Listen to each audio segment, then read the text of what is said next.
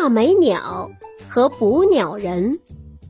一只画眉鸟在香桃树上打食，因为树上的浆果太美味了，画眉鸟久久不肯离去。